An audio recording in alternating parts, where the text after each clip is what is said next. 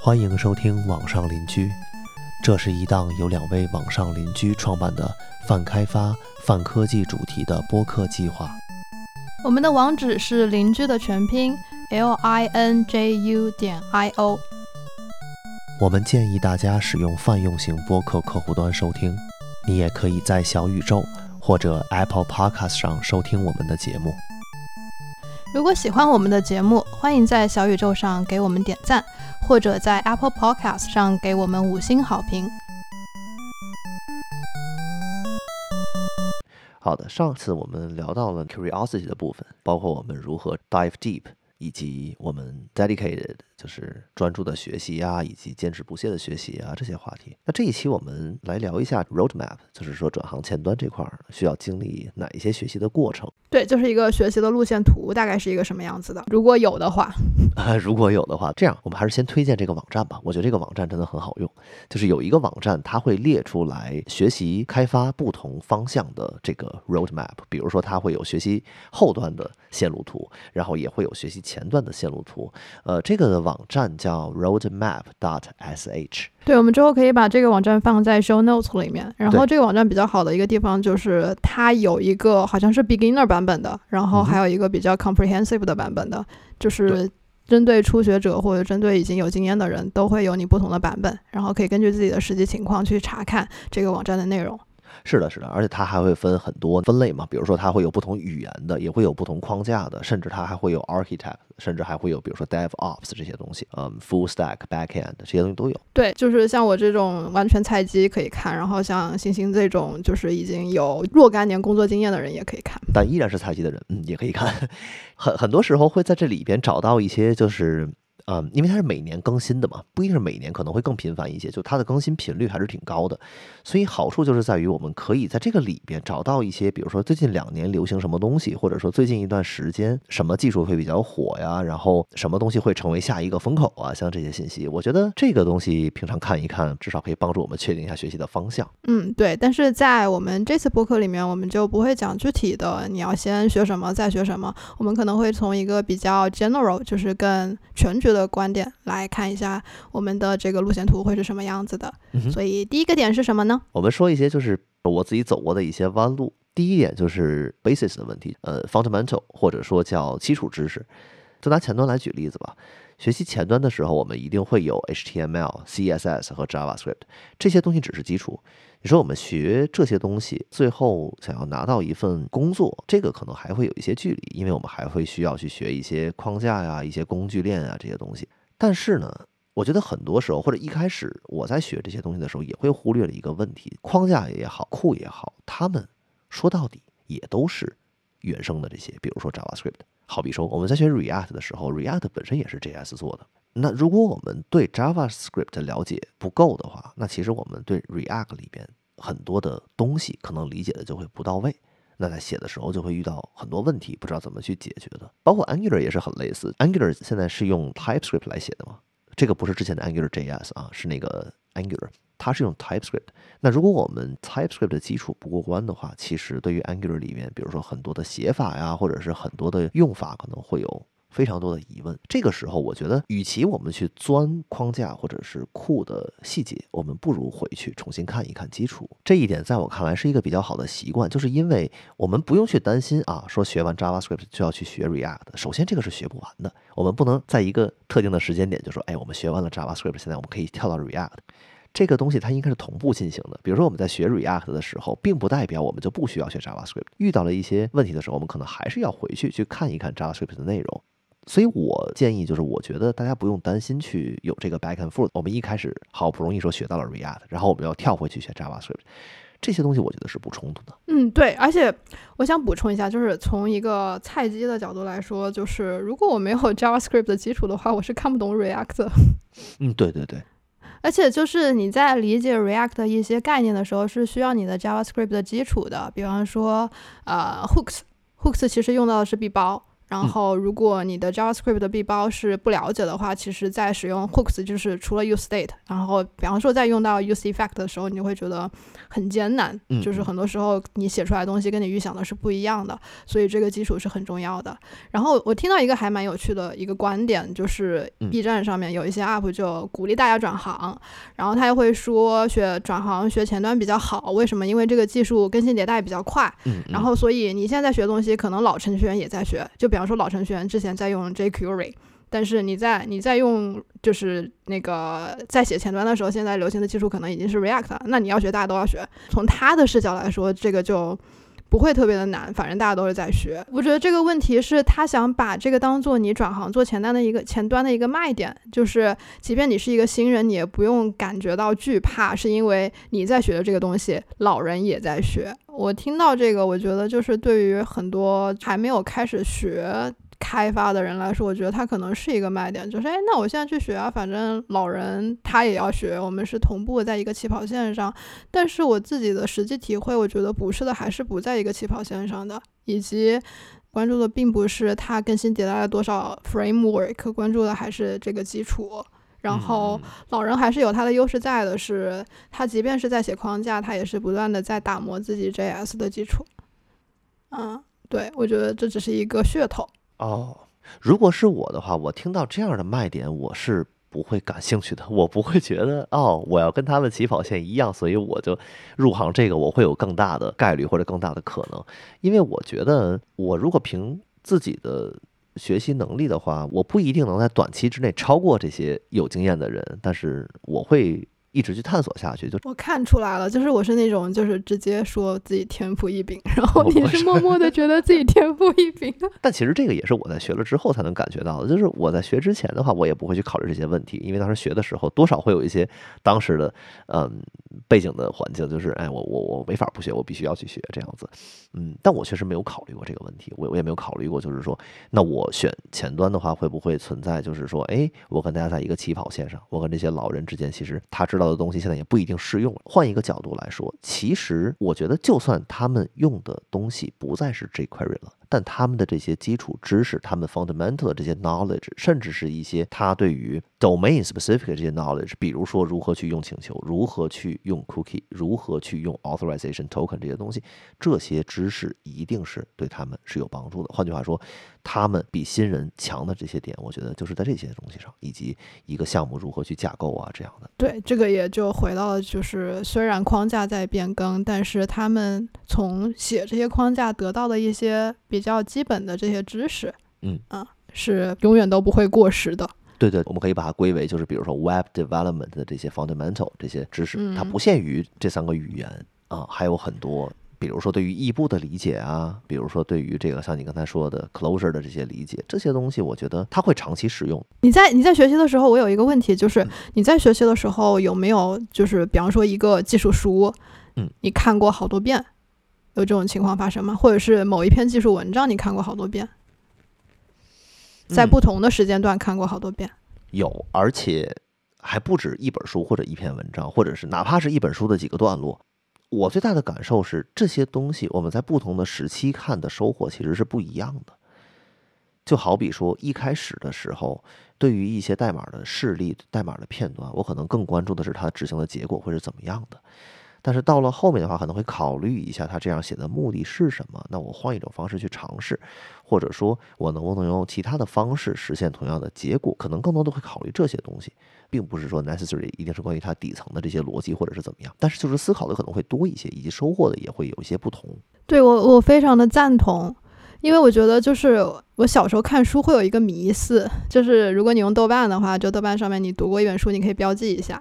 然后就会觉得，那我标记越多的书，我就越有成就感。然后就会有一个迷思，就是我要读更多的书，而不是重复去读一本书。嗯嗯。但是其实，在学代码的过程当中，会觉得你反复的去读某些章节，或者反复读的某一本书，其实是有非常大的帮助的。我最近有重新看哦，因为最近在搞那个面向对象的编程，然后有重新看那个 JavaScript 权威指南。然后哦，那个那个什么，你你你看的是那个犀牛书吗？应该是。对对，犀牛书。那个是英文版，叫那 Java。JavaScript The Definite Guide 那本书是吧？呃，Definite Guide，对对对对。OK OK。然后我看的中文版，的，然后就是会翻到我以前的笔记，就会觉得，嗯，我以前写的是啥？对，那如果有这样子的感觉，就会觉得，嗯，那我肯定是有进步了。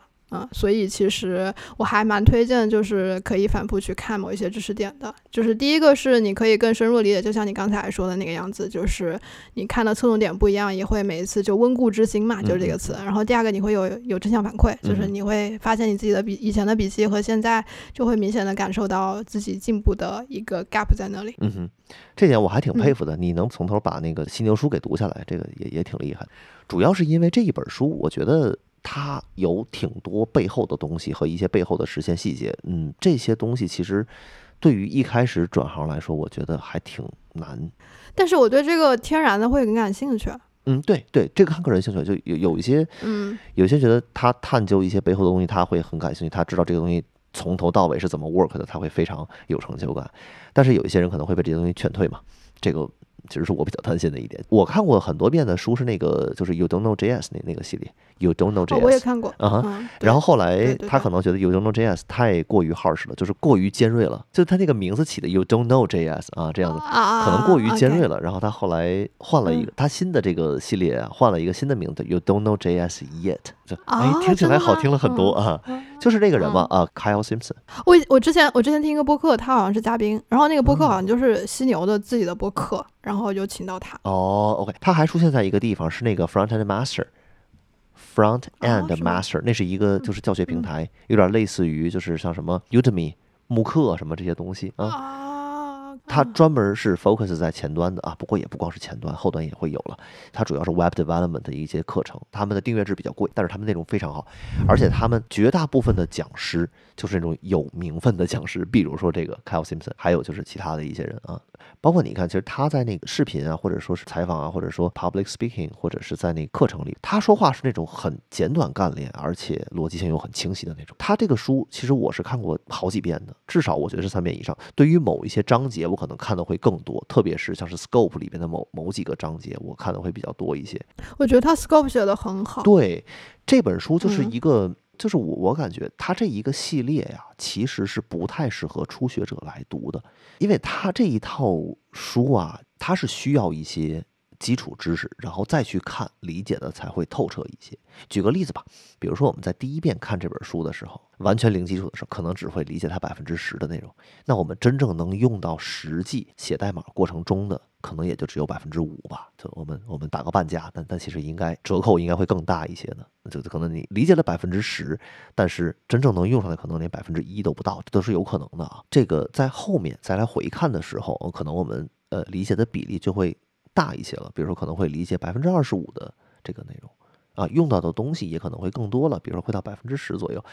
这种就是一个提升的过程嘛，在我看来，因为我们是不可能说这些书也好，这些内容也好，我们一遍把它看完，所有的内容都理解，然后以后不用再看，这件事情我觉得是很难会发生的。当然，我不排除理解能力超强、记忆力又超强的朋友们，但是这个我觉得还是会比较少吧。所以我会选择多看几遍，这是一个我我看过很多遍的书。然后就是那个 NG Book 那本书，我看的比较多，经常是某一些特定的章节我会去看那本书，就是。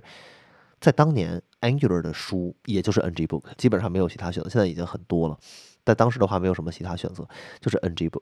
然后 NG Book 的话，一开始是那个 Angular JS 的，后来 Angular 出来之后，它又为 Angular 在写书，而且它是每一个版本都会更新的去写。就 Angular 后面出了二四六八这样子，然后现在都已经到十六了啊。然后它它每一个版本它都会更新。哎，你我我我想问一下，你看过那个吗？就是。一个还蛮初学者，然后但是我觉得非常符合初学者的一一个系列，就是那个 Head First。哦，Head First，我看过，我看过，看过很多啊。他们那个 Head First 的那个 Design Pattern 那本书也挺好的。对他超级好。他们是对新手非常友好的一套书籍，在我看来，我觉得啊，只是他一般那些书都内容会比较多，就是他会把那些点写的比较零散吧，在我看来。然后每一个点深入的不是特别多，但是这也 OK 啊，因为一开始的时候你不需要深入那么多，所以我可以 expect 作为一个零基础的来说，我可能会理解它百分之五六十的内容。相比我看一本比较进阶的书，比如说犀牛书 Definitely Guide 那本书，我可能只会理解百分之二十的内容，这个我感觉心里面可能也会好受一些。对，我会提这本书，是因为就是国内你能找到的，就是学习前端的推荐的教材，一般会推荐的是那个红宝书《JavaScript 权威指南》。对，但是。嗯，我个人感觉会一开始，如果你直接看它的话，还是有点难。但是如果就是像我这样子啊，零基础，包括叫文科生的话，其实一开始看 Head First 会非常的好。我很推荐那本书，就是你刚才说的那个点，它讲的很散，然后讲的很浅，但是它虽然散，但是它是有有 structure 的，是有结构的，对，所以是有逻辑的，这个挺好。而且我很喜欢它里面提倡的，就是就是要你去 ask dumb questions。就是会问一些蠢问题，我觉得这个 mindset 就是这个思维方式非常的好，而且特别是你想要做一个程序员来说的话，就是一定要勇于去提一些。你可能会觉得很蠢呐，或者是很没有水平的问题，就是这些问题能够才能促成你的进步。对，这个就是我读那个 Harvard 最大的收获，就是 ask dumb questions。哦，OK OK，甚至有些时候我觉得哈，这个 ask dumb question 它也并不代表你要去问别人这个问题，你可以问自己。我一旦有这个问题，就我问一下自己，看看我自己能不能尝试着去回答这个问题，假装是我 came across 一个问题，或者是别人给我提了一个类似的问题，我自己能不能去回答？那我自己想要回答这个问题，我就会去做一些 research。我会去做一些搜索也好，做一些什么也好，这个其实也是一个自己学习的过程。就是我觉得这个 dumb question 这件事情吧，它有时候其实是一个帮助自己思考，或者说帮助自己反思的一个过程，是一个良性循环。嗯，你有看过那个 DS50 的那个 tutorial 吗？也 Harvard 出的，对，它中文什么？哈佛，哈佛，哈佛，哈佛是汽车，哈佛。啊，对不起，就是那个大学，就是他很有名，就那个教授很有名的，就是他一开始讲二分法，然后他会撕书，就是把那个电话的那个 yellow book，然后直接撕开，然后来找一个人，所以他叫撕书教授。然后他们这个课非常的有名，就是会一直在不断的迭代更新，然后有非常多的受众。然后因为这个课很有名，所以有一些周边产品，然后其中有一个就是一个小黄鸭，然后上面写的 CS fifty，对，然后小黄鸭刚好也是。跟你刚才说的嘛，就是那个 Rubber Duck Debugging，对对对对，类似你那个 Rubber Duck 对着小黄鸭复复述你的问题，然后看能不能给他讲清楚。如果讲清楚的话，你肯定就是 get 到了这个这个事情，或者是你能够捋清你自己的思路。没错，没错，这是很关键。这其实是一个与自己对话的这么一个过程。就是有些时候你的逻辑想不清楚啊，或者是你的脑子里边有点乱啊什么的，有些时候自己跟自己聊一聊是会有一些帮助，因为它可以促进你思考。就是我非常赞同你这个说法，觉得自然语言里面最接近代码的应该就是语法部分。嗯，然后因为我以前的教育背景的关系，就是我没怎么学过语法。然后语法最好的时候就是我在新东方当老师的时候。因为要讲语法课，对，然后我怎么变好的，就是因为我要讲给别人听，是的，就变好了，对对。因为你你想讲给别人听的时候，你自己不光是要了解这个知识，而且更关键的是你如何把这个知识系统性的给讲出来。好，那提到了复述的话，我想问一下，就是有非常多的面试的时候会要求我们重复造轮子，就是重写一个 bind 呀，重写一个 apply 啊什么之类的。哦。然后你对这方面有什么看法呢？我在这方面的看法，首先第一点，我面试人的时候，我不会问这些问题，因为我觉得我更需要一个能把它用好的人，而不是需要一个能从零去实现它的。另一方面是这么说吧，我如果为了理解 bind 的用法，我不一定需要从头把它写出来，我不写，我也可以知道它怎么用，我也可以知道什么情况下要用。这就说到了刚才我们说学 React 那个过程，因为一开始我就经历过这个过程，一开始我 JS 基础不够。然后我每一次在写 callback 的时候，我都在考虑我到底是要 bind 还是要用 arrow function，就每次都会在这个 confuse 很久，所以就会影响开发的进度嘛，或者说会影响我自己的效率嘛。那怎么办？就花时间把它搞明白吧，多花一点时间把它搞明白。回去看了看 JavaScript 基础的东西啊，arrow function 它的那个 context 是如何继承下来的，像这些这些内容，呃，学一学之后，然后就会好一些。至于这个 bind 这个东西，我觉得。还是那句话，我不需要去从头实现一遍，我也能知道它该怎么用，这样就 OK。所以我自己是不太认同这种面试的时候去写这些 build from scratch 这些东西。然后另一点，关于这个重复造轮的这个问题哈，因为会有一个 myth，或者说我们经常听到的那些嗯过来人的说法，你如果想学好一个东西怎么办呢？就把它实现一遍啊。比如说你如果想理解好双向绑定，你把双向绑定实现一遍。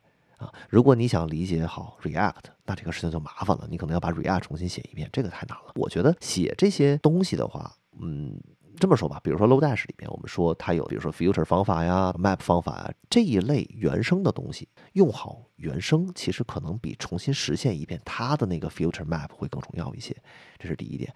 第二点就是它有一些原生里面没有的，当时啊。几年之前，大家用 Lodash，其实很大概率是因为一个东西，叫那个防抖吗？呃，Deep Copy。哦哦，当时大家引这个的话，百分之八十以上是为了这个方法。他说的是深拷贝啊，深拷贝。后来 Lodash 也做了一个 Tree Shaking。Tree shaking 这个东西好像没有翻译，就是说我们在打包的时候，可以把我们一个 library 里边没有用到的那些方法的相关代码都把它踢出去，这样的话，你打包之后的这个 bundle size 会小一些。打包的时候帮助你精简一下打包体积嘛，就这么个功能。后来 Lo LoDash 也支持了。换句话说，你如果只引了一个 deep copy 的方法，那其实你最后打包的时候不会出现整个 low dash 的都进到你的项目里边去，而是只有 deep copy 相关的东西会进到你的项目里边去。很多人当时引是为了这个。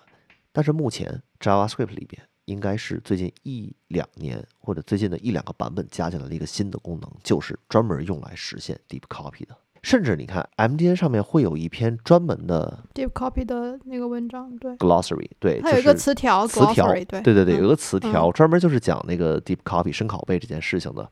嗯，我刚才想说的那个方法叫 Structured Clone，Structured Clone。这是一个比较新的方法，它干的事情就是深拷贝，这个相对新一些。你可以发现它的支持还不是很好，比如说 IE 里边是肯定不支持的，啊，这也是好事儿，在我看来。那个 Chrome 里边的话，你比如它是呃九十八那个版本才会支持，所以你看到它是比较新的一个方法。那 Alternatively，如果我们不用这个 Lodash 里边的方法，我们会怎么办呢？最原始的办法就是先 JSON Stringify，然后再 JSON Parse 一下，这样就可以实现一次的深拷贝。但这样做的话，啊，相比之下性能没有那么好，所以大家会决定用 Lodash 去解决这个问题。那好，Deep Copy 这样的东西，我们自己去实现一下，我觉得还是非常有帮助的。其实自己实现一个 Map Filter 这些东西，好像意义不是那么大。但其实，嗯，Lodash 里边它的 Map Filter 跟那个 JS 里面还有点不太一样。它做的一直看来都是很出彩的一件事情，就是在于它不会有那么多的 Throw Error。就换句话说，JS 里边，如果你搞不好的话，它就是 cannot read property something of undefined 或者是 null 这样子的东西。就是如果我们的那个空值处理的不好的话，就经常会有这样的报错嘛。Lodash 里边的话，它不会有这些报错，它已经在自己的那个里面都已经 handle 好了。所以换句话说，我们在用的时候就会少一些担心这种报错的情况。无非就是最后结果是没有的而已，但中间是不会报错的。如果我们自己在实现 low dash 的时候，想把这件事情去实现，那真的是难度非常大，特别是对于刚刚学到 JavaScript 基础的人来说，因为你不光要考虑对于一个情况怎么处理，你还要考虑到连续调用的时候如何处理。所以重新实现一遍 low dash 有没有帮助呢？那是会有帮助的。比如说我们重新去实现一个 Deep Copy，我们可以去了解一下如何去做 Recursion，这种这个 mindset 就是这种思路，在我看来是有帮助。但是呢？如果想实现一个百分之百 perfect、百分之百一样的 Lodash，然后也是同样的处理它能处理到的所有的 corner case，这件事情难度就会非常大。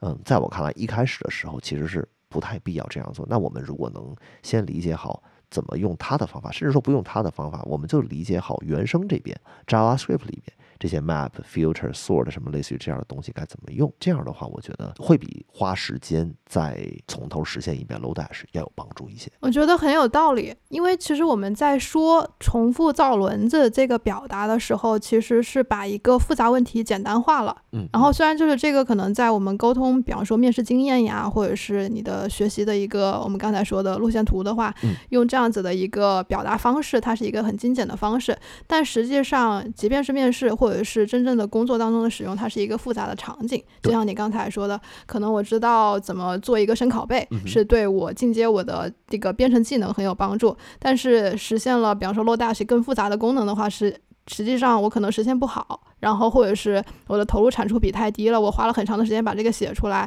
结果也不好。然后只是对我自己的技能可能有一点点的锻炼，说不定用在其他的方式方面，就是我的投入产出比会更高，我能学到更多的东西。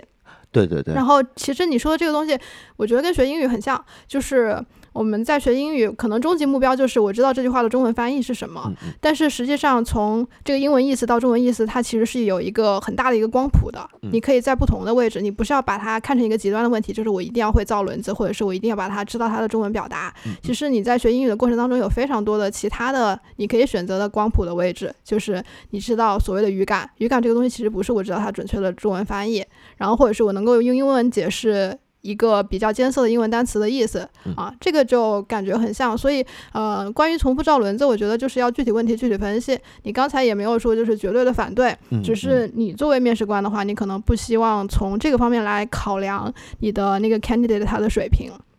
然后这个我又想到一个点，就是其实呃，面试筛选筛筛筛选 candidate，它其实是一个比较不那么高效的方式，因为其实你想要在就是一一场面试可能一个小时很长了，然后知道这个人的所有的特性是很难的一件事情。然后在设计问题上，当然肯定是不如你跟他实际工作，然后知道他的水平在哪里更高效啊，就是会判断的更准确。这也是为什么我觉得会有一些猎头啊，或者是内推这样的形式存在，甚至有非常多的公司，比方说我前司会觉得内推的 candidate 的质量会更高，因为就是内推你的这个人更了解被内推的这个人。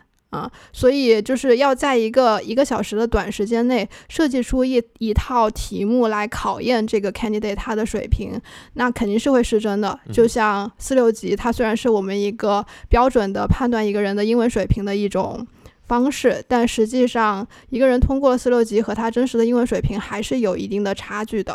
我觉得是有这样子的 gap 存在，所以会出现我们刚才说的，就是啊，一定要会造轮子啊什么之类的这样子的题目存在。哎，对，它存在一定是有原因，就它可以快速的帮助面试官去选择要还是不要这个 candidate。首先，第一点是关于面试时间的问题啊。面试时间一轮一般一个小时，但是很多时候它可能会有五六轮这样子。那五六轮下来的话，如果全都是 coding 的面试，其实还是会对这个 candidate 的整体的 coding 水平是有一些了解。然后另一方面是我们在面试的时候，其实相比之下，我更看重的不是他能不能实现这个东西，不光是这个 bind 这些问题啊，就是其他的问题也是一样，哪怕是一道算法题，哪怕是一道实际场景的这个问题。我更关注的并不是他这道题做出来没有，而是我关注的是他思考过程是怎么样的，以及他的一些 coding 的 pattern 好不好。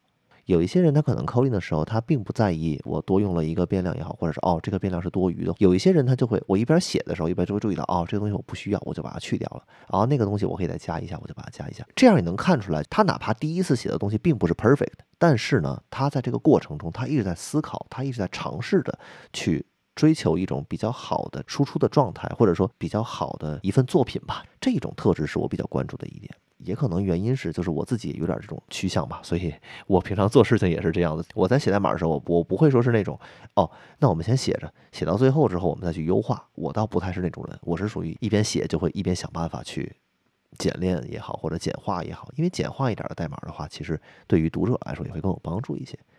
这个这跟我平时做饭的习惯也是比较像的。我我不是那种做饭的时候啊，先把碗筷先堆起来，先先就用过的什么工具先都堆堆堆在那个水槽，然后最后再统一清理。我不是那种，我是属于一边用啊，这东西不用了，好，我就清理掉。然后那个东西又不用了，随手就清理掉。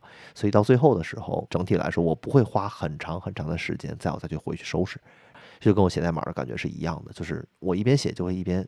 尝试着去优化，一边写一边尝试优化，最后基本上完成的时候，它就是一份八九不离十的一个 成品了。对了，说到这个 Lodash，推荐一个东西吧，在那个 GitHub 上面有一个项目叫 You Don't Need Lodash，你不需要 Lodash。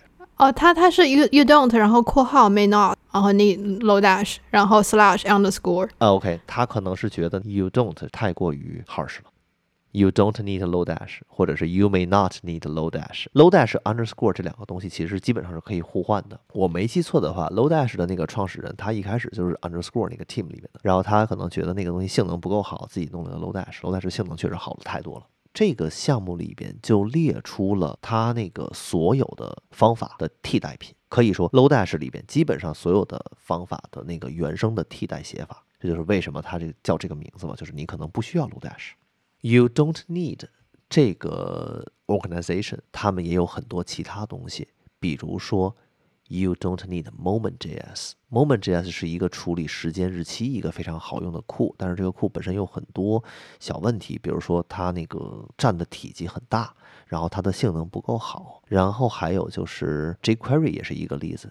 You may not need jQuery。嗯，你说，哎，等一下，我我打断一下，就是我没有看过这个 GitHub 里面的内容，但是就从名字来看的话，他说 You don't need Lodash，然后可以直接用 Native JavaScript，那这个不就相当于造轮子吗？就是我造轮子，不就是我用原生 JavaScript 来实现这些东西吗？呃，你说的好像有道理。但是呢，有一些不太一样，比如说 Lodash 里边会有 reduce，原生里边也会有 reduce，以及刚才我们说的 map filter 是一样的，原生和 Lodash 里边都有。但有一些没有的东西的话，这可能会有一些历史的原因在吧？一开始 Lodash 发明出来是因为什么呢？一方面是为了处理一些 corner case 的情况哈，另一方面更重要的就是那个时候 JavaScript 里面的方法并没有那么多。OK，像是比如说当时在一个 array 里边。判断一个东西存在不存在，你只能通过 index of，然后是不是等于负一来判断。现在不需要了，现在已经有 include 这个方法了。include，嗯，对，那好，那有了这个 include 的话，为什么我们还要再用 Lodash 里边的 include 这样的方法就不需要了吗？我觉得就这个项目出现的目的是在于这一点，就它不是为了鼓励大家造轮子。OK，这样我不知道是不是 make sense 一些。是。另一方面就是像是那个呃 not a number 那个判断也是一样，之前的话。JavaScript 里边其实是没有一个实现合理的 is not a number 这样判断，只有一个 is nan 这个东西。后来加入了那个 number dot is nan，然后官方会推荐用这个方法。那 Lodash 里边这个 is nan 就可能变得没有那么必要了。还有一点我想说的是，其实用 low dash 这类的库也会造成一个问题，就它有一些东西的 expectation，就它有一些东西的那个结果或者是处理方式。可能跟我们在 JavaScript 里面想象到的处理方式是有一点细微的区别的。就好比说，有一些情况在 JavaScript 里面它是会报错的，但是放到 Lodash 里面就不会报错了。这个的话，其实它好用吗？嗯，不能说它是好用还是不好用，它只能说它更宽容一些。但更宽容一些一定是好事吗？这个倒也未必。这就是为什么这个项目会出现。他觉得能用原生解决的问题，我们就不需要引入一个第三方库来解决。它的核心在于这个，我觉得就不太是在说关于造不造轮子的事情。哎，你想说啥？我想说，你这个刚好就说到了，其实就是前端的技术，除了框架以外，包括 JavaScript 本身，它也是在不断的更新和发展的，对对吧？这也是为什么会有 Lodash 和 JavaScript 原生之间这种交替的存在嘛？对对对，这就刚好说到了我们接下来想要讲的这个点，就是。技术它是不断的在更新迭代的啊，虽然我们在面试的时候说啊，我掌握了 ES six，就是二零一五嘛，那现在我们已经到二零二三年了，那其实有非常多的新的概念会出现，不断有新的东西引就是涌进来。那作为一个已经在前端开发做了六年的老开发，你有什么经验可以分享吗？我觉得这么多年下来，我一直没有停下来的一件事情就是在学东西。这个在有一些人听起来会觉得啊。这个还要花时间去学啊什么的，至少我自己首先我自己是比较 enjoy 这个过程，就我比较享受这个学习的过程。呃，另一方面是我觉得这个东西既然是我生存，既然是我赚钱的一个工具的话，那我肯定是要想办法把它学好。那说回其他方面，就是不光是前端，那哪怕是其他端啊，哪怕是后端也好，哪怕是什么 DevOps 也好，哪怕是 Testing 也好。这些东西，他们的技术也都是在更新迭代的直速的区别嘛，所以至少从开发这个角度来看。至少不是说做哪一方面就可以说是，呃，我掌握了一部分现有的知识，能够我找到第一份工作了，那后面我就不用再去学任何东西了。嗯，从开发这个角度来说，我不觉得这是一个实际情况，或多或少大家都还会会是要去学一些东西的吧。我自己通过各种途径去接受到新知识也好，或者去学习一些新的技能也好，甚至是一些可能是我在工作中甚至都不会用到的一些东西，我在自己的私人项目里啊，或者是 side project 里边，我都会去尝试的去。使用这一点，我觉得很好的帮助我去理解一些在我已知领域的知识点。就好比说，关于 data driven 这件事情，我们在体验了不同框架、不同库里边对于 data driven 的解决方式，我们可能会有更进一步的理解。再比如说 reactive 这件事情，就是响应式编程。那我们看了不同库、不同框架，甚至是不同的工具里边 reactive 它的实现也好，或者是它的使用方式也好，那。我们对这个 reactive 可能也会有一些更深入的理解，以及还有一点就是在 GitHub 的 issue 里面闲逛啊，这些啊，看看大家的讨论，看一看新的 feature 的 RFC。我们并不是说我们看完一个 RFC 就能真正学到什么东西，或者我们看完一个 issue 的讨论之后就能立刻学到什么，第二天就能用到的一些技术细节。但这个过程其实就是一个慢慢的看到一些它的发展方向啊，它的这个。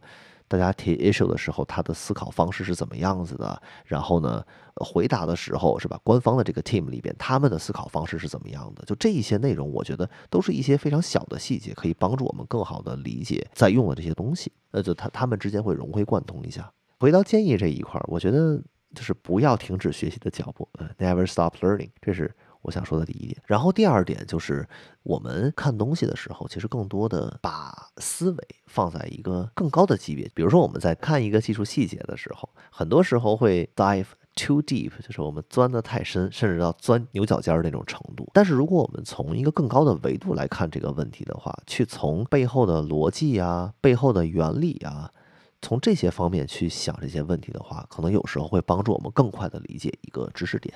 对，这就是透过现象看本质嘛。对，嗯，然后以及其实你刚才已经举例子，我们在讲上一个话题的时候，比方说你说 JS 的，比方说判断那个 not number 的那个方法，它是在不断的出新的方法，那是因为之前的那个不好用啊，然后它就更新了一个呀。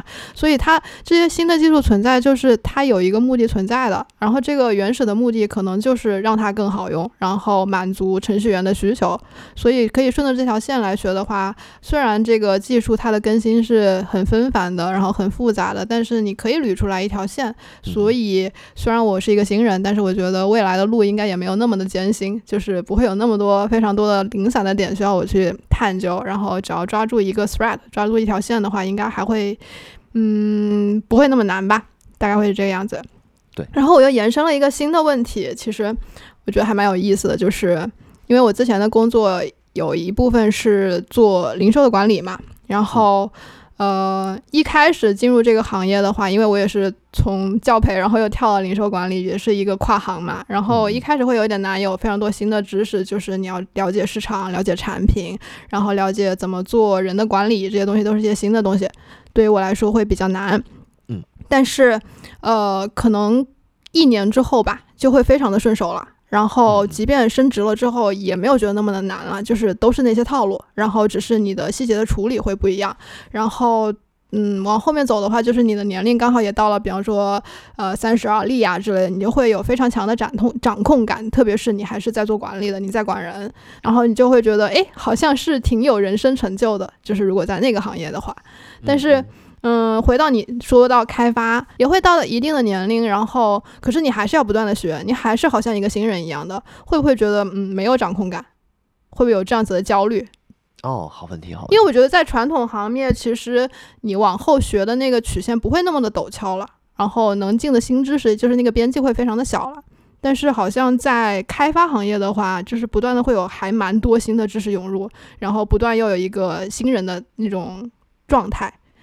嗯，你会你会有这种焦虑感吗？就是我已经到了一定的岁数了。好好问题，我觉得首先哈，关于这个有更多东西要学这件事情，这件事情对于行业的发展，首先就不是坏事儿。在我看来，就是可能不需要学东西的呀，或者说学东西的需求没那么大的行业。反而是那种很容易一眼望到头那种行业，就是铁饭碗那种感觉嘛。进了这个公司之后，好吧，我们这个基本上下半辈子就不用再担心这个工作的问题了呀什么的。但这些东西其实反而不是我想要的。如果那些是我想要的，或者说是我想追求的生活的话，我也大可不必转行开发吧。关于掌控感的问题，或者说关于学习过程这个问题，首先第一点是我自己在学，其次是呢，我知道我自己。对这些知识点，我自己的理解程度是怎么样？我能不能用在实际中？我能不能用在工作中？我能不能去提升整个项目的，比如说 quality 也好，或者是大家工作的方式？这些是我自己能量化的一些指标。所以说，有没有掌控感呢？相比之下。我会有更多的掌控感，就是因为我觉得这些东西，我不光是学，我不光是记在脑子里，我还能用在项目中。这些东西就是我可以说是掌控感的一种体现，或者说个人价值的一种实现。不知道这样说是不是 make sense？再有一点，关于跟别人竞争的问题，我也不需要学到像是做科研的那些人的那种程度，我只要学的比别人多就可以了嘛。补充一下，就是你刚才讲到一个点，也是我想转行做前端一个非常重要的点，就是。在做的事情是看得见摸得着的，它非常的 concrete，就是你写出来的东西你看得到，然后你的技术进步你也看得到，嗯，然后代码就摆在那里，还有 Git 的版本管理，然后看你之前是什么样子的，对，然后但是其实我过往的经验的话，其实包括衡量你能不能升职呀什么之类，都是一些。非常抽象的东西，我觉得非常不可控，所以我会比较想要做前端，就是想要有，我觉得是你说的一种掌控感，你所做的东西都是能看得见、摸得着的。Promotion 这件事情，其实在广义上的开发领域吧，其实可能也。不会像你想象的那么完美，就至少也会存在一些类似于像是 political 的问题呀，或者是一些。哦哦，对对对，我举了 promotion 的例子，但是不见得是 promotion，就是关于 promotion，它可能我我猜想前端会更更 concrete，它的标准会 concrete 一些。我只是说，就是职业性质带来的评价你这个人做的好不好的标准，可能做开发会稍微。Concrete 一些会吗？因为其实我以前的工作也会外企嘛，就会有一些什么 skill matrix 啊之类这种东西，然后来恒定你哪些东西做的好不好之类的，搞得像很量化，但实际上你在评价的时候，就是我们会有呃每个月会有那个叫 DM，是 individual meeting，然后。Mid year 会有一个 mid year meeting，然后呃就是 the end of the year 也会有 the end of the year 的 meeting，然后也会有非常详尽的表去恒定你的那些技能啊，打的做的好不好呀之类的。但实际上在做这些 meeting 的时候，包括我在跟我的 team member review 的时候，我都会觉得很抽象、很虚。嗯嗯嗯。嗯，对，因为有有一些点，它并不是一加一一定等于二的问题，或者说并不是那么客观正确的回答的问题。因为这一点，你你怎么说都可以，是吧？我我可以把它说成很好，我也可以把它说成不好，这样子。嗯，但是我觉得，就是我自己在写代码的时候，虽然我现在还非常 entry，也没有经历非常复杂的一些事情，但是就会觉得，嗯，好像更看得见、摸得着一些，更踏实一些。嗯嗯，OK，好。关于掌控感，除了说我们把一个技术用在项目中这件事情，还有一点是技术点、知识点这些东西，我只要学了它，那这个技术、这个知识点就是我的了。不管是在公司的项目中应用，还是在我自己的 side project 里边应用，甚至是我下次在写博客的时候我自己用，啊，这些东西都是不同的使用方式。刚才我们说的是比较 explicit 的使用情况，就是比较明显、比较直截了当的一些使用情况。我把这个技术点学到了，用到了一个项目里面去。但是间接的影响会不会有呢？好比说，我们几个月前接触到了一个什么知识点、技术的细节、技术的信息，然后对于现在我们学新东西的时候会有一些影响。我们看，哦，之前那个技术点是那么回事，它可能会帮助我们去理解现在要学的这个东西，这也是一种知识点或者是学过的东西的价值或者说使用方式吧。就它并不一定是要帮助我们做一件实际的事情。那如果它能帮助我们今后继续学其他的东西，或者是为我们学其他新的东西也好，提供一些便利，那那个时间我们也不是白费的。嗯，这就可能引出下一个点，就是在于，我觉得在学这些东西的时候，我们会有一些目的性，比如说，我们觉得我要刷算法，我刷完算法之后，我的工资明年就可以提高一万块钱，这个并不一定的呀。真的吗？好问题，当然不是了呀。哦，但是如果要去大厂，是一定要刷算法的，对吗？呃，理论上是，但是大厂的算法也是，你看你面试的职位的 level，或者是你面试的是哪家公司，不同的公司他们对这个要求也不一定一样，甚至说同一家公司的不同组，他们的要求也不一定一样。那那该不该刷呢？其实刷这些题目，一方面我们是为了通过面试的，但是我们换一个角度想一想，它对我们组织好我们的代码结构。组织好我们自己的思考问题的思路，甚至是有一些题目中把一个现实的问题变成一个编程的呃语言，变成一个编程的思想，他对这些能力的锻炼，我觉得这些才是我们长期受用的一些东西吧，并不一定是我们要通过面试啊。有一些隐性的或者是间接的一些帮助，我们在短期可能看不到它产生的效果，但是在长期看来，或者说对今后的发展看来，那比如说今后我们可能要再接触一个比较复杂的 system design，这些东西可能就是基于我们之前学过的算法呀，然后我们现在的理解比别人快一些呀，或者说可以不用花太多的精力，不用花太多的时间去理解到它这个点，这些帮助我觉得是隐性长期的，但是。它可能短期之内很难看到一些实际的收益，这个可能也是我想办法去学东西啊，或者接触不同方面的东西的一个目标吧。你刚才提到了算法，我很感兴趣。我感兴趣的点是，对于一个文科生来说，我一开始学算法的时候会觉得非常的难，就是我还给老师的数学，我要把它捡回来。就是我会有这样子的感觉，我就觉得，哎，就是有些东西你就是你就是逃不掉的，对我会有这样子的感觉。其实一方面的原因也是因为算法里面很多东西很抽象。对对对，就是我们可能会有一些说法说前端很简单，但是我觉得算法它可能更靠近数学吧。就是说前端可能跟数学不相关，但是我觉得算法这个东西还挺靠近数学的，这是我感兴趣的一个点。就是我一开始的体验不好。然后第二个点是这里打一个广告，就是星星老师他出过一个算法的课程，然后觉得讲讲的挺清晰的。然后以及我们期待一下，星星老师在播客里面也可以讲一下他怎么刷的算法，然后他有什么经验啊？我觉得我还挺感兴趣的，我们可以就唠一个选题在这里。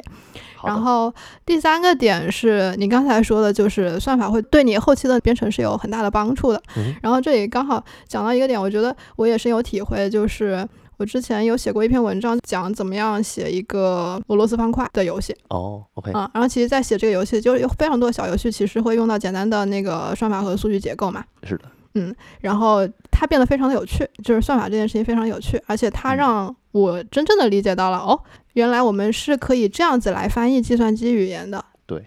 就是我觉得算法是对计算机语言的一种翻译，或者说它是对一个实际问题的抽象。就是一个实际的问题，我们把它转成代码的这个过程中，是必须经历的一个步骤。把一个实际的问题抽象成一个数据模型也好，或者是逻辑链也好，然后再把它变成代码，会有这么个过程。对你说的非常对，我最近看一本书是讲数学的，OK，然后它概括一下数学是什么？数学就是 pattern 哦，各种方式的 pattern，各种范式。哎，翻译成范式不太，范式是那个叫 paradigm，pattern 应该是什么呢？各种模式。对，它就是各种模式。所以算法它的数学性也刚好体现了我们想要强调的一个点，就是你要从 high level 更全局的来看待你的知识。嗯，把它抽象化其实是把它简单化了。这里面，我想首先有一个点哈，我觉得算法其实它跟数学的关系可能没有那么大。有啊，数学的某一个分支是有关系的，因为数学它很广嘛。你想说逻辑学？为什么会跟数学相关呢？你举个例子。我举个例子，比方说斐波那，这个叫斐波斐波那斐波那契斐波那切数列。嗯，好的，这就是一个数学概念呀。哦，这是数学里面数字的规律啊。没关系，如果面试的时候他让你写斐波那切数列，你不知道是什么，你就问他嘛。所以就是有非常多的这种，就是比方求和呀之类的，递归也是数学呀。递归好像不是数学的概念。是的呀，递归与数学归纳法。哦。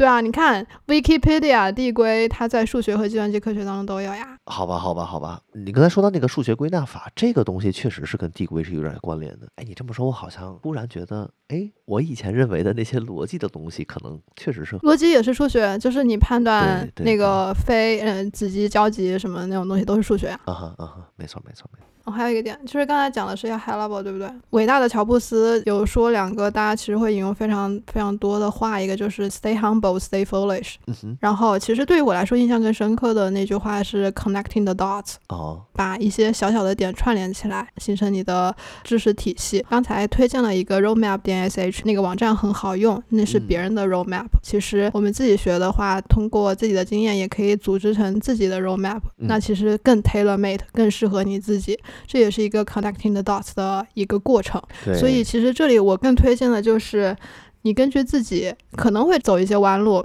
但是你组织起来的这个 roadmap 会更适合你自己，然后其实也是一个更好的学习方式。你当然也可以把这个分享出去。对，我没想到这一点。Roadmap 其实是一个非常好的 connecting the dots 的一个范例。我觉得不光是关于 Roadmap 这块儿，如果我们学到的知识是零散的，然后我们在脑子里面，或者是我们在自己的总结过程中，把它们之间的关系连上，那这样的话形成的就是一个类似于像知识网东西。这样就会对我们对于整体知识的体系、知识系统的把握多一些帮助吧。那这期内容我们就聊到这里。下面进入 Two More Things 环节。今天呢，就由我来为大家推荐一个物品，是一本书。那其实这本书它不是给大家一个什么小说之类的，这本书是关于一个博物馆的一个册子。哎，也不是一个册子，因为它挺厚的。然后这个博物馆是什么呢？哎，我我首先想采访一下欣欣，有没有逛博物馆的习惯或者是爱好？我确实逛过几个博物馆。在这一边比较知名的一个博物馆就是计算机历史博物馆 （Computer History Museum）。其他的博物馆其实我逛的挺少的。嗯，确实很程序员的。嗯，对，比如说我去过那个 MoMA 是吗？纽约的那个 MoMA。现代艺术博物馆，虽然看不太懂，但是就大受震撼。羡慕羡慕啊！其实我一直还都挺羡慕在欧美国家的博物馆的资源的。啊，对，因为还挺多的。然后我觉得在上海生活的话，有一个优势就是，其实美术馆和博物馆也算挺多的。就是在国内来说的话，很多，然后有很多新的展。嗯，不过我现在要介绍这个博物馆的这个册子是在中国还没有出过展的，最近的话是在东京有过。嗯嗯，然后这个是当然，of course 是跟哈利波特相关的啊。其实是有两个两个展，第一个我想推荐的是来自英国的 Nature History Museum，就是自然历史博物馆。对，自然历史博物馆。然后这个展的名字叫做 Fantastic Beasts：The Wonder of Natures。啊，这个就是根据《神奇动物在哪里》《神奇动物在哪里》这个里面会有非常多的小的神奇动物，我天然的会以为里面的动物是 J.K. 罗琳他编造出来的，就是 out of nowhere create some 那些就是神奇的动物。嗯。比方说像秀秀呀，秀秀就是那个非常贪婪，然后很喜欢那些金子啊、首饰啊这些东西，会把它装在自己无限的口袋里面的这样子的一些小神奇动物，就是在历史上好像是没有的，就是自然世界里面是没有的一些神奇动物。但是除了秀秀之外，还有非常多的一些神奇动物，其实是有自然的原型的。这个博物馆里面就会展出那些自然的原型，跟这些神奇动物在一起的，我觉得还蛮有意思的。因为因为我是一个文科生嘛，所以我从小其实对自然呀、生物的兴趣。不太大，嗯，但是以哈利波特为原型来展开的话，我觉得还挺有意思的。就是从另外一个魔法的角度来看，哎，有哪些珍稀的动物啊？然后动物的进化呀是什么样子的？这个角度还挺有趣的，嗯。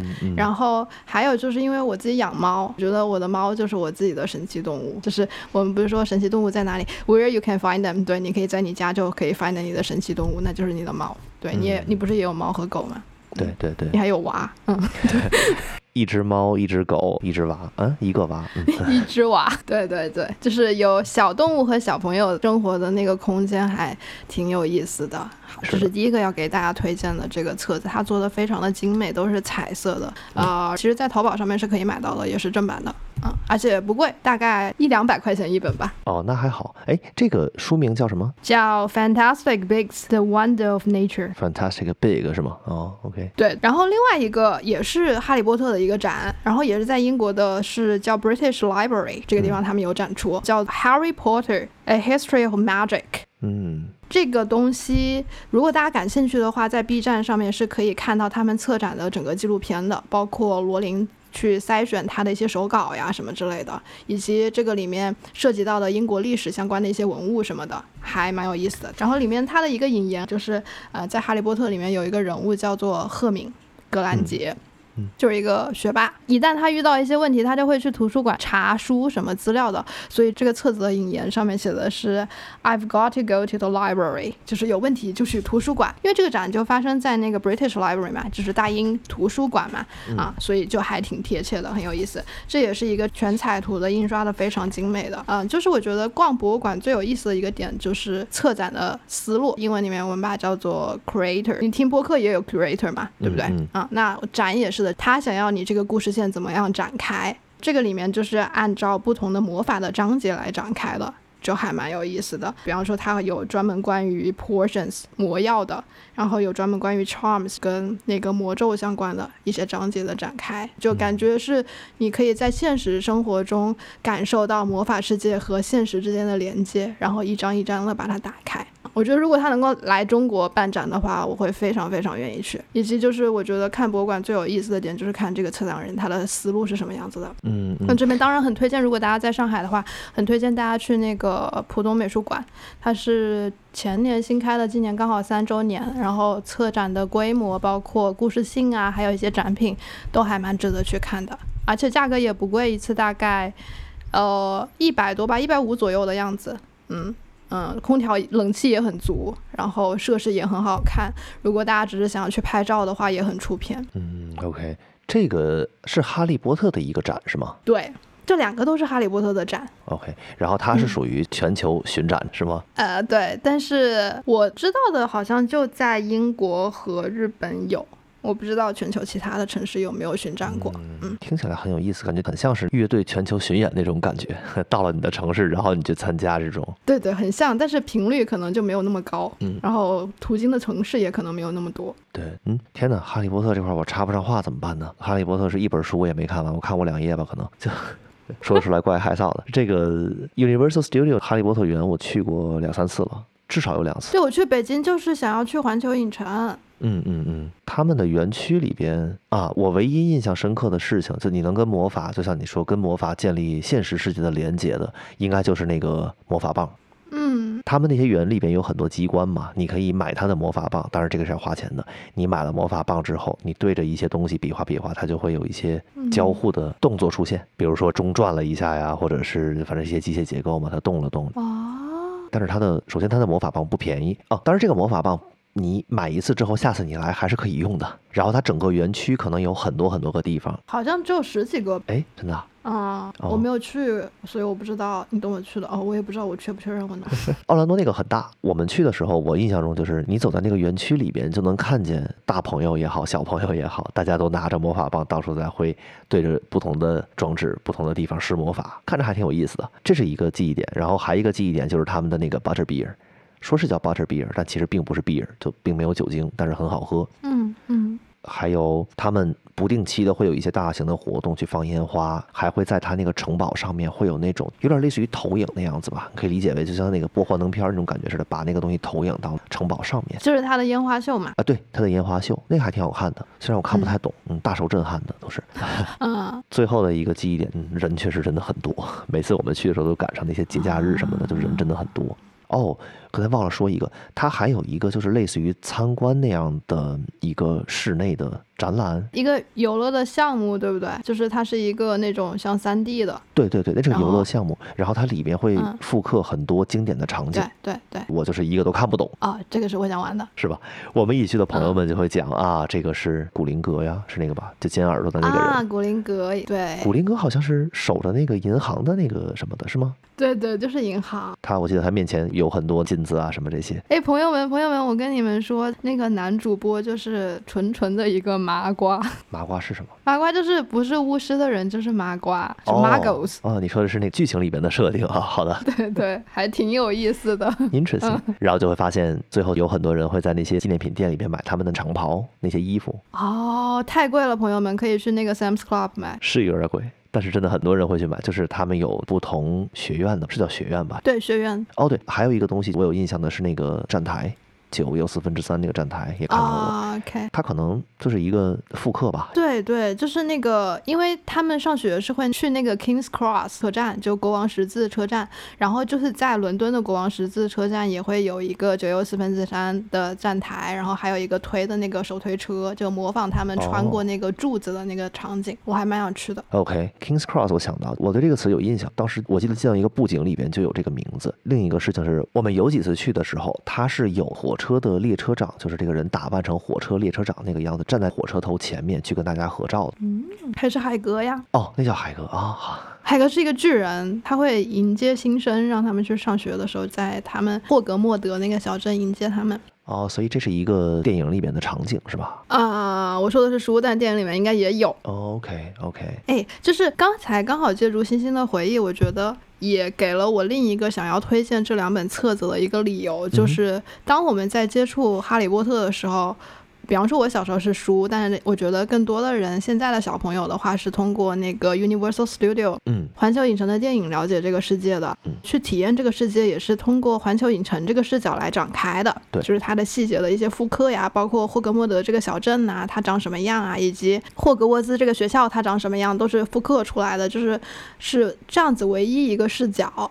嗯，我觉得就是当你更加了解了哈利波特，你想探究更多跟哈利波特相关的东西的话，倒是可以尝试一下我刚才推荐的两个册子。他们不是 Universal Studio 环球影城的叙事，它是别的叙事啊，就是能够更丰富你对哈利波特的了解，并且也是一个更加紧密的和现实世界的连接，因为它确实用到了以前的一些文物，也确实介绍了就在我们大自然界的存在的一些生物。嗯，我觉得这个是更有意思的一个地方。明白，明白。嗯，好，那最后说到的一个元素就是那个猫头鹰，那个猫头鹰好像也是一个海格威。嗯，哦，这样子，嗯白色的嗯猫头鹰。我记得前一段时间乐高啊专门为这个猫头鹰出过一个那个题目啊。啊，对，每次看到这个嗯系列，我就是肯定是不在我的购物车里面。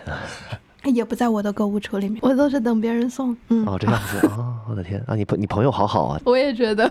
嗯，可以。好，嗯那哈利波特我们先聊到这里。嗯，因为我实在聊不出其他了。嗯，没关系。那么接下来就到星星的环节，星星，你有什么要推荐给大家的吗？今天我来推荐一个最近刚买到的东西吧。它其实是一个 Type C 的扩展坞。嗯我其实之前买过很多，也尝试过很多扩展坞，但是我发现这个目前为止是最好用的。嗯哼，不过问题就是在于它的价格可能稍微有点贵，哎，但是它确实挺好用的。这个扩展坞的品牌叫 Cal Digit。Cal 就是 California 那个前缀，C A L、嗯 Digit D I G I T。我买到的版本是 T S Four，就是是它的最新的版本。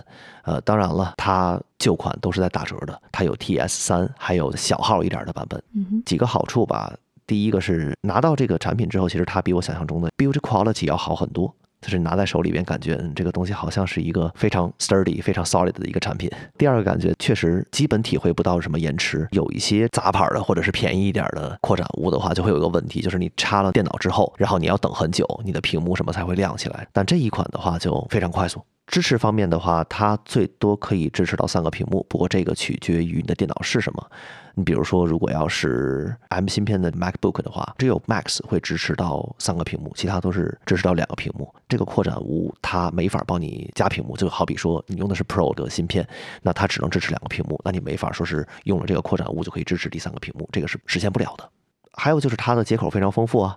因为我自己平常也会拍照嘛，包括拍宝宝啊、出去拍旅游的照片之类的，它这块提供了一个速度还算不错的 SD 卡槽啊，所以我可以拿它去传东西。然后它也有 Ethernet port，就是以太网的接口，它是二点五个 G 的，这个速度是可以的。我们家里边的话，内部的速度大概一个 G 左右，我印象中，因为那个 router 买的就是一个 G 的。然后我可以把它跟家里边的路由器连上，路由器上面有一个 NAS 啊，所以它们之间传数据也是非常快速的，基本上就跟一个硬盘的速度差不太多。二点五个 G 可能暂时看起来用不上，但是我觉得它是一个 future proof，就它对于未来，哪怕我以后要换路由器什么的，我至少这个东西不会是我的一个阻碍。然后他帮我很好的规划了那些电线，因为之前的话，我可能是一个电脑上我要插很多东西，这个线就很乱。那有了这个之后，所有的都往这儿接，帮我很好的把线都藏在背后，所以看起来整个会 clean 很多。我发现确实桌子弄得干净一些之后，我感觉我整个人的 productivity，我的效率都提升了啊，这可能是个错觉吧，嗯。顺便说一个题外话，趁着黑五换了个大一点的桌子，这个大一点的桌子配合上整理非常好的线材，就感觉，嗯，我感觉一个人在书房非常的寂寞。哎，那确实，因为之前我桌面会比较乱，桌子比较小，现在换成大桌子之后，我觉得舒服了很多。嗯 OK，所以我就推荐个这么个东西吧。嗯，所以这个拓展屋它很有质感，嗯，传输速度很快。对还有啥？还有就是，你比如说接显示器什么的，它可以把线都接到后面去嘛。哦，干净整洁。对，你可以拿到一个非常干净整洁的桌面，包括如果你要接键盘也好，或者是接其他东西也好，都没有问题。嗯，OK。它其实还挺多的，我印象中它 USB 二点零的那个口至少有五六个。嗯，它不应该是不同的型号，它的口就不一样吗？呃，不是，它 TS4 只有这一款，哦然后它提供了足够多的接口。它这个官方的宣传就是它有十八个 ports，然后它可以支持最高九十八瓦的电脑充电，嗯所以它哪怕是对于最新的电脑，对于十六寸的 M 三芯片的电脑，它充电也没有问题。嗯然后它最高可以支持到八 K 的显示，啊、我用不到八 K，我用四 K 就够了。两个显示器、三个显示器什么的都是 OK 的。然后它总共有五个 USB-A 的接口，然后有总共三个 Thunderbolt Four，就是雷电四接口，然后还有两个 USB-C 三点二的接口，这速度都是很快的。嗯 USB-C 的三点二的话，可以达到一个 G 的速度啊，sorry，不是一个 G，是十个 G。传数据啊，或者哪怕你插一个那外接的移动硬盘什么，速度都是足够的。嗯，OK OK，嗯，OK，好，那就推它吧。好嗯，那今天的 Two More Things 就到这里啦，好的，那这期节目也就这么结束了，我们下期再见，下期见，拜拜。拜拜。